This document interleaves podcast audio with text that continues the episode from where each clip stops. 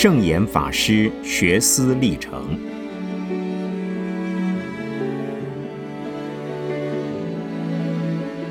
圣严法师著。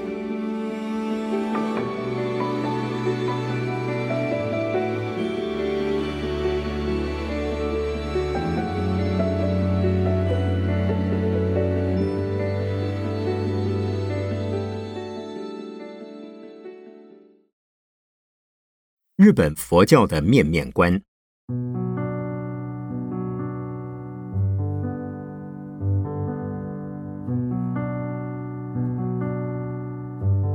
我在留学日本期间，完成了硕士学位之后，由于博士课程应修的学分不多，规定是在两年到三年之间修完，甚至于到第四年还可以继续的补修学分。所以上课听讲的时间较少，因而只有许多留学生一边攻读博士课程，另外还能以全职在校外工作，甚至有的人可以身兼数职。尤其夏季的暑假很长，不像美国有一年三个甚至四个学期。台湾在日本的留学生多半趁着长暑假的机会。回国省亲或办些私事，或者结伴旅游。而我自己希望省点旅费，并且多了解一些日本。除了学校的功课，我也关心日本佛教的宗教活动。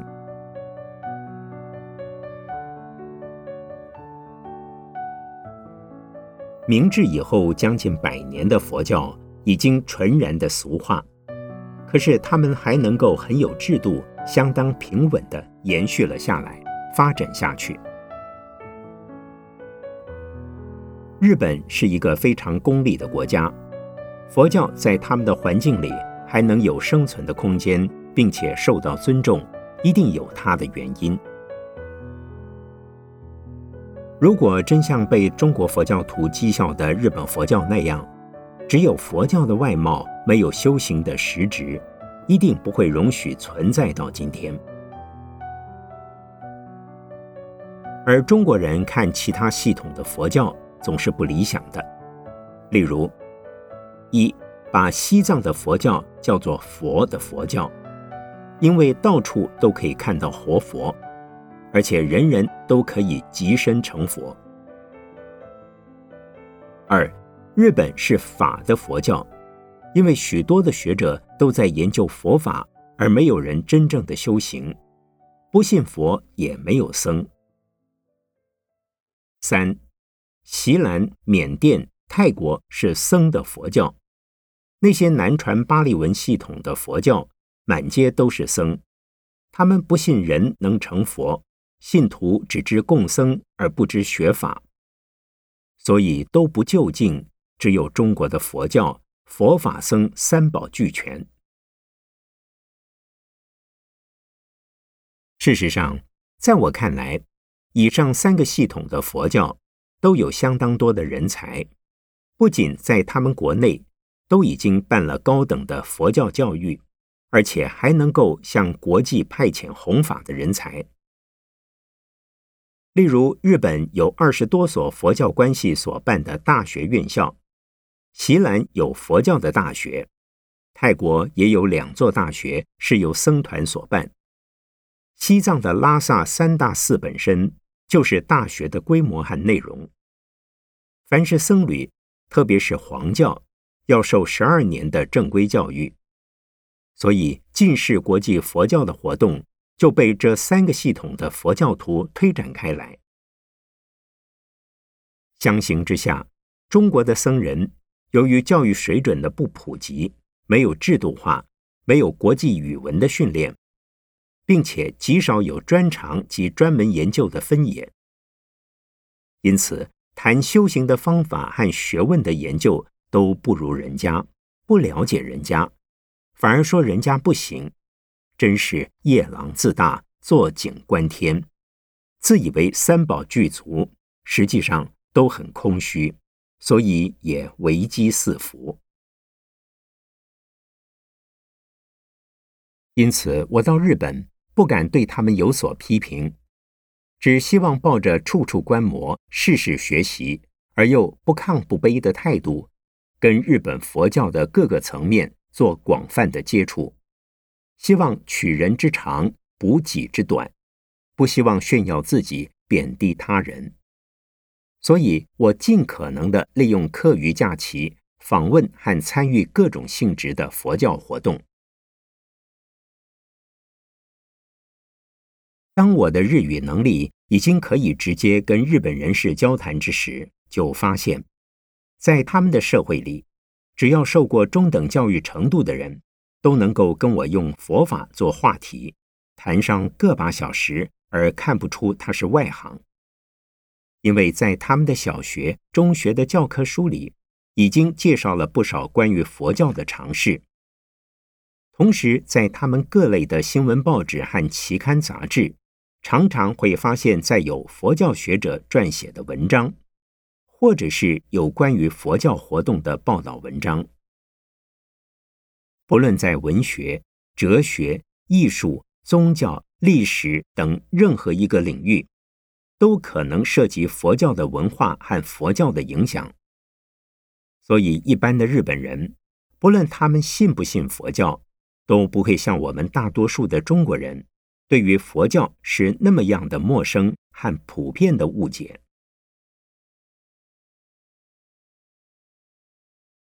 我在日本参加了传统佛教的活动，也参加了新兴佛教的活动。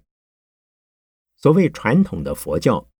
我到过曹洞宗大本山，位于福井县的永平寺及东京的本山，位于鹤见的总持寺，也到过镰仓临济宗的圆觉寺、建长寺，以及龙泽寺派下东京市内的东照寺。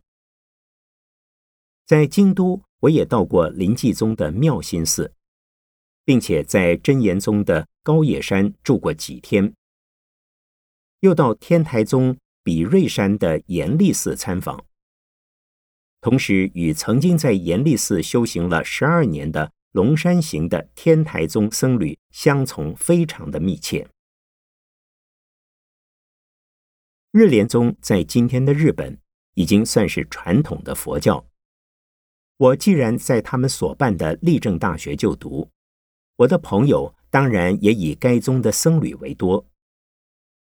所以，我为了开会和修行，他的总本山山梨县深岩山也去了很多次。我参观了、参加了几个新兴教团的活动，比如创价学会，也就是日莲正宗的富士山大石寺，在东京市内的立正教成会，东京郊外横滨的孝道教团。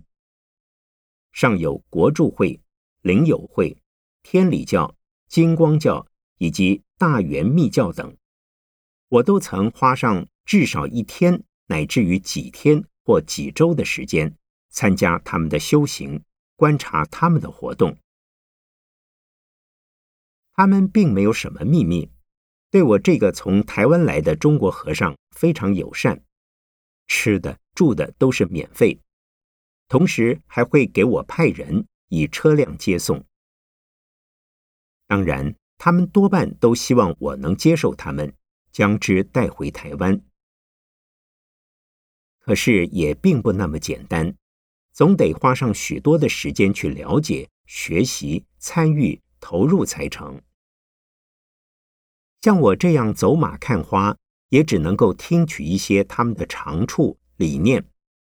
读到一些有关于他们的历史过程以及经营的方法，所不同的，我还是亲眼见到了，身历其境，比起仅仅看书不太相同。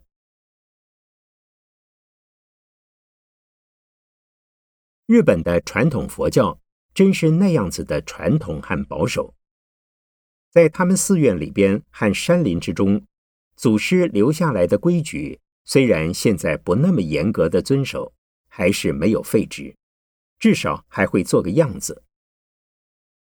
例如，许多的古寺院大门口有祖师们树立的石碑，镌刻着“酒肉荤腥不许入内”八个大字，虽然他们现在喝酒吃肉已是公开的事实，却没有把那石碑打掉或移走。又如高野山的内山原是僧众修行的区域，不准女人进入，因此山前有一座女人堂，就是女性到此必须止步。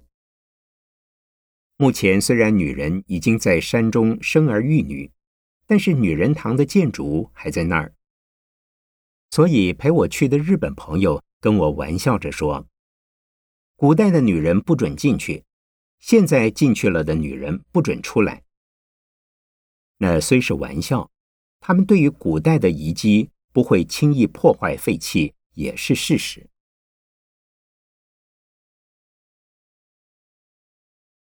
在禅宗专门举办禅期修行的道场来讲，还是生活的非常的严谨，酒肉荤腥当然没有，男女关系更不用说。就是有女人，也是为了去修行的人，而不是和尚的太太。那些指导修行的禅师，青年中年的时代当然有过家庭，进入五六十岁时就会离开家庭。专门住于道场，还是一派遵守清净梵行的风格。他们的修行虽然形式重于内涵，但是对于一般新入道的人士，形式的约束要比心法的内涵来得更重要，所以他们还是维持的非常的顺畅。一个年轻的僧侣经过两次到四次集体修行，每次一个月到两个月。或三个月的修行之后，在他们的气质上、观念上、信心上和仪态上，都会让你看来与众不同。虽然他们还会结婚生子、饮酒吃肉，当他们主持仪式、应对信众等的大小场合，却能让你看到是威仪堂堂的僧侣模样，他们自己也习以为常。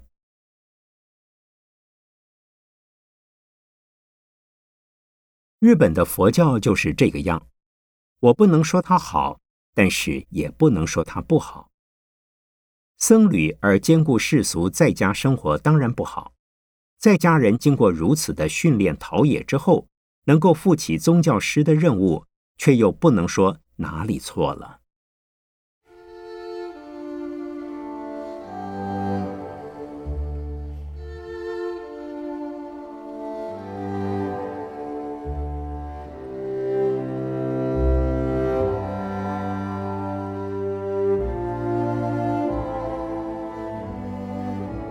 大致上，传统的日本佛教，不论哪一宗哪一派，他们都很注重后继人才的培养。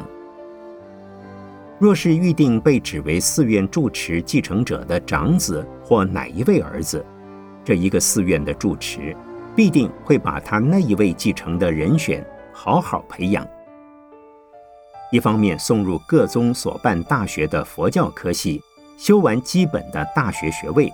至少也是专科的学程，然后利用寒暑假期间送他们到各宗本山的修行道场，给予两次以上修行的生活教育，增长他们的信心，教导他们的威仪。在修行过程中都非常的严格，例如日莲宗的深岩山。有一种对年轻人的特别训练，在冬天举办称为“荒行”的一种苦行。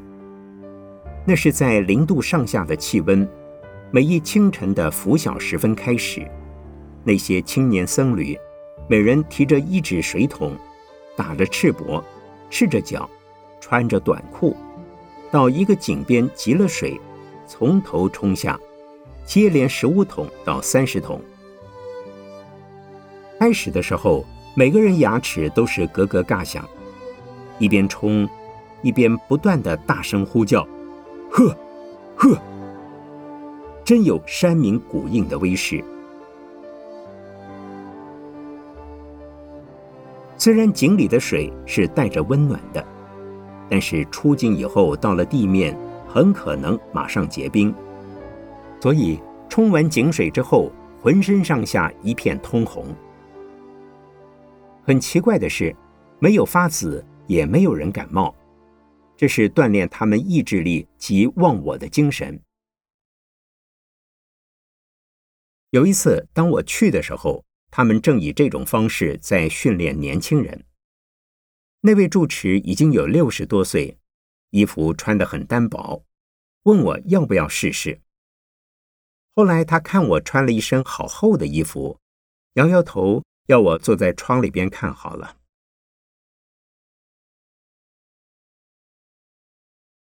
我在日本的北陆地方也参加了他们的冬季禅期，吃的非常简单。早上是黄萝卜稀饭，中午是白米饭、味增汤及一碟小菜，晚上只有点心，没有正餐。依一般的标准来说，是营养不够的，特别是这样寒冷的冬天，卡路里也是不够。妙的是，晚上十点睡觉，早上四点起床。室内没有暖气设备，室外墙角又是人把高的积雪。好在有两层纸壁，户外的寒气不会直接侵入。而垫的就是榻榻米，盖的是一条被子，既短又窄，虽然够厚，却不能够让人仰起来睡。躺下之后就不敢动。如果怕冷，就是起来打坐。头几天每天想走，看看日本人都没有要走的，我这中国和尚要走，非常丢脸。还是一天一天挨了下来，到最后习以为常。我还是很喜欢那样子的修行方式。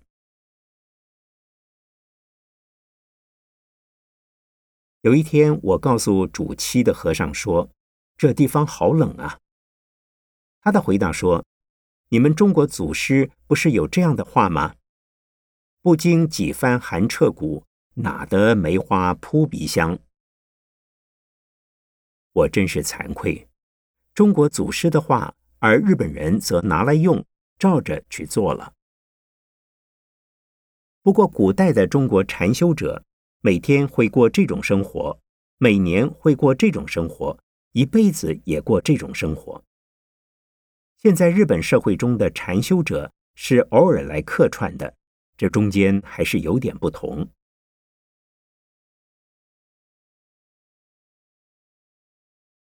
在中国大陆，我曾经住过的上海，从六朝时代留下的古刹静安寺，每到农历的四月初八。前后一共三天，举行盛大的庙会。凡是吃的、玩的、看的、用的，除了跟杀生有关的看不到之外，可以说食色俱全。那样的庙会在大陆相当普遍。我在日本东京，除了看到新年的东京明治神宫及八幡神宫，也参加过好多次大型的佛教仪典。其中最热闹的是横滨孝道教团于阳历四月八日举行的花祭，其实就是纪念释迦牟尼佛的诞生。我们国内称为浴佛节。他们有各式各样的花车，表现出动态和静态的佛教历史故事，包括佛传的所谓八相成道在内，还有一队一队的游行队伍。穿着日本各个不同朝代的服饰，都表现着是虔诚的佛教徒。而该教团从各县市分支教会来的代表，又有少年组、青年组、壮年组、老年组，还有妇女组。游行的活动前后需要三个小时，把整个两条街从头到尾交通管制。两旁的街道都给站满了人，这是看静态的展示和动态的表演。动态的表演之中，乐队和舞蹈有传统的，有现代的。最受日本人欢迎的就是传统式的农家舞，男的女的都穿着白色的草鞋、白色的袜子，浓妆的打扮，衣服色彩鲜明，头戴绣花的斗笠。他们边走边舞，看起来非常曼妙，音乐也很好听。当时这样的一个节目已经成了横滨地区的名胜之一，对佛教也并不是没有影响。凡是前往参观的人，至少会得到一个印象：佛教的信仰已进入普遍的民间了，而且可高可低。受到广大日本民族的崇拜。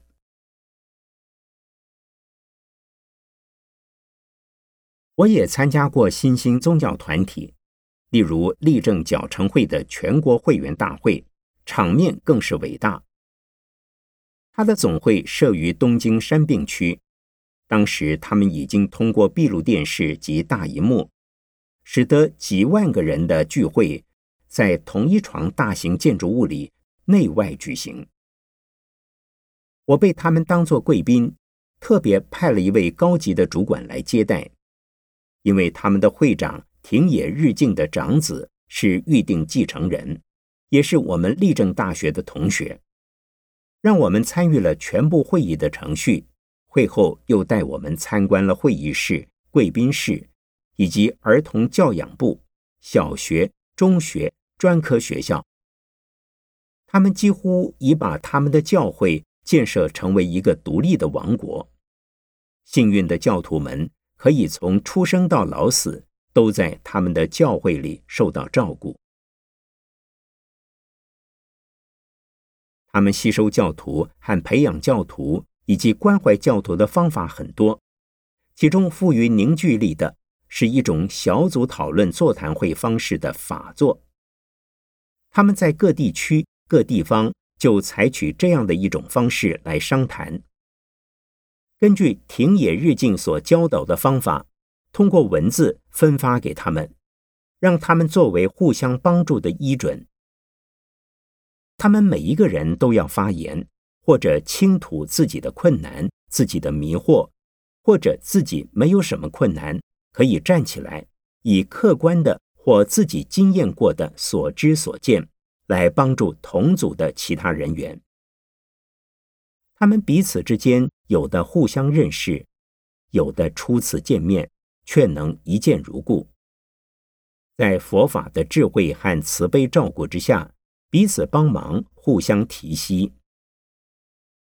而像这样的法座，在每一个地方、每一个区域，乃至于全国的大会都被使用。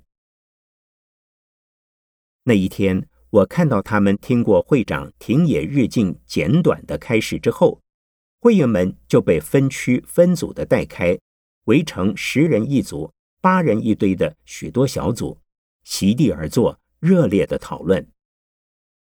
因为在他们每一组之中都有比较资深的会员，能够根据他自己的心得和所知道的立正矫成会所颁布的资料课本。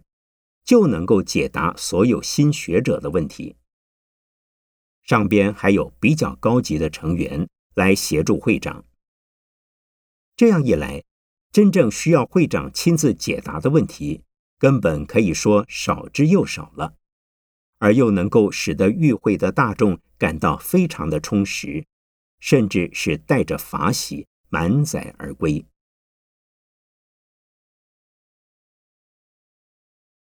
我也参加了几次日本佛教度亡法会，他们称为法要，观念跟中国的类似，也相信诵经能超度亡灵，使他们能够早日成佛。往往读的都是大本的经典，例如《法华经》《华严经》。奇妙的是，他们只读其中的一品或一卷，就算是全部。不过，整部的经典也在经案上。读完一卷之后，就把其他未读的部分，像拉手风琴那样，把折叠型的经典一册一册的开合式的拉一下，便算是读完了。如果这在中国，一定会被依卷记仇而出钱请僧尼诵经的斋主们怨骂，那真是叫做骗鬼。但在日本早已习以为常。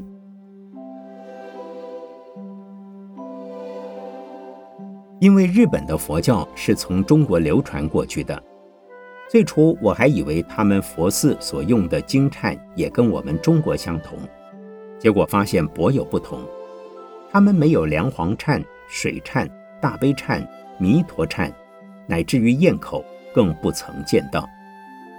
因为这些东西。都是在宋以后才在中国渐渐形成，堰口的成立更晚在明末。日本的佛教是吸收中国隋唐以及宋朝的模式，所以他们没有这些东西。比如说，每年七月，他们也有盂兰盆法会的施恶鬼法要，可是，在日本就是念《法华经》《金刚经》，或者是从印度翻译的净土经典，乃至于他们祖师所编的课本。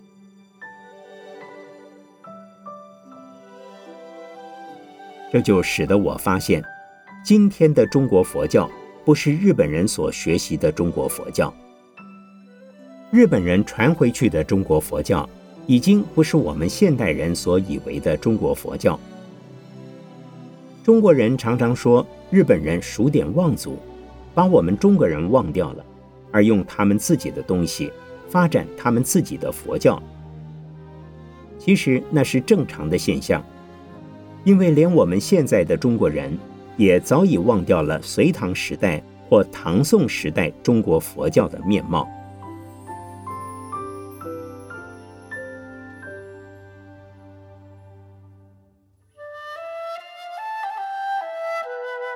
Música